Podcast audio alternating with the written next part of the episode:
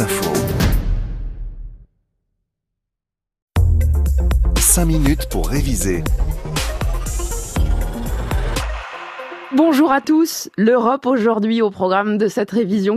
C'est un peu l'école à la maison aussi sur France Info avec euh, ce cours d'histoire européenne. Donc euh, aujourd'hui, l'Europe qui vient de s'accorder péniblement sur une aide financière de 500 milliards d'euros dès à présent face à la crise. Et ça n'a pas toujours été simple d'agir avec solidarité en Europe.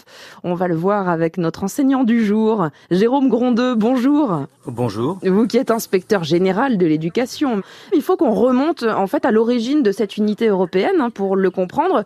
On est après la Seconde Guerre mondiale et le vieux continent à ce moment-là est très mal en point. Hein. Oui, parce que non seulement il y a ce bilan humain de la Seconde Guerre mondiale euh, terrible, mais il y a aussi un bilan matériel. Pendant les années euh, où l'Allemagne dominait l'Europe, il y a eu un, un véritable pillage des économies européennes. Les infrastructures sont dans un très très piètre état du fait des bombardements et des combats et l'économie est désorganisée. Et ce sont les grands vainqueurs de la guerre hein, qui vont euh, pouvoir aider euh, l'Europe. Oui, les États-Unis et l'Union soviétique.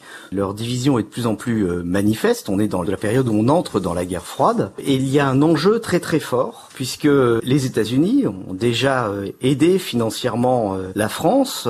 Le plan Marshall a été lancé en 1947 pour aider au relèvement des économies. Mais il y a quelque chose qui rend les États-Unis réticents à poursuivre leur effort financier, c'est le risque d'un nouveau conflit entre la France et l'Allemagne. Voilà, il faut éviter à tout prix une nouvelle guerre. Donc on va tenter de construire l'Europe. Alors c'est pas tout de suite l'Union européenne que l'on connaît aujourd'hui. Hein. On en passe d'abord par la communauté européenne du charbon et de l'acier. C'est ça, en 1951.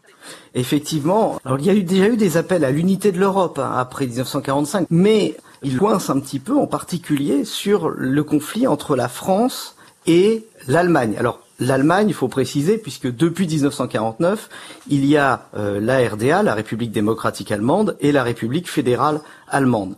Et cette République fédérale allemande, future euh, Allemagne de l'Ouest, euh, est en conflit avec la France sur une question compliquée, qui est la question de, de, deux régions allemandes, la Sarre et la Ruhr, mmh. qui sont des régions minières et métallurgiques, parce qu'on est dans un contexte de pénurie économique, en particulier de pénurie de charbon, et la question de savoir qui va profiter du euh, charbon euh, sarrois et de la Ruhr est vraiment une question très vive entre la France et l'Allemagne. Jean Monnet propose, lui et son équipe, au ministre des Affaires étrangères français, Robert Schuman, une solution pour régler ce différend entre la France et la RFA.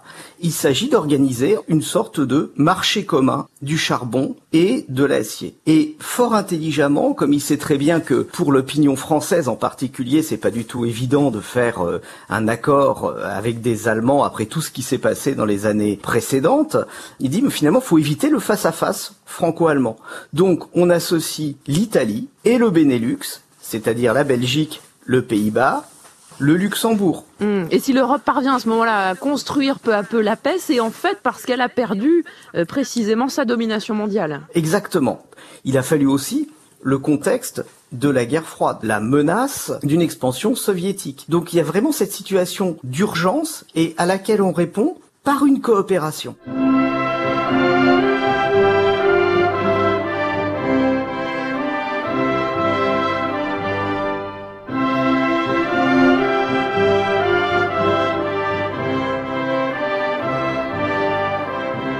Cette nouvelle épreuve que l'on vit maintenant, c'est cette épidémie face à laquelle l'Europe doit se montrer forte. L'Europe, elle est capable de, surmonter cela aussi, Jérôme Gondeux, aujourd'hui?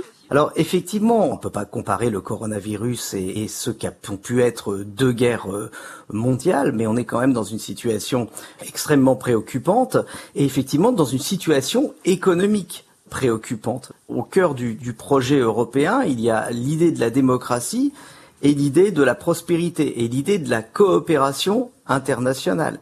Et ce qui est en train euh, d'essayer d'être fait en ce moment, c'est effectivement les bases d'une action concertée pour pouvoir euh, amortir les effets économiques de la crise du coronavirus. Merci beaucoup euh, Jérôme Grandeux. Cinq minutes pour réviser avec vous et chaque jour sur France Info, vous nous retrouvez en podcast bien sûr sur toutes les plateformes de téléchargement. Parfait aussi pour le smartphone de votre enfant collégien confiné à la maison. À demain. Cinq minutes pour réviser avec le concours de l'éducation nationale dans le cadre du programme Nation apprenante.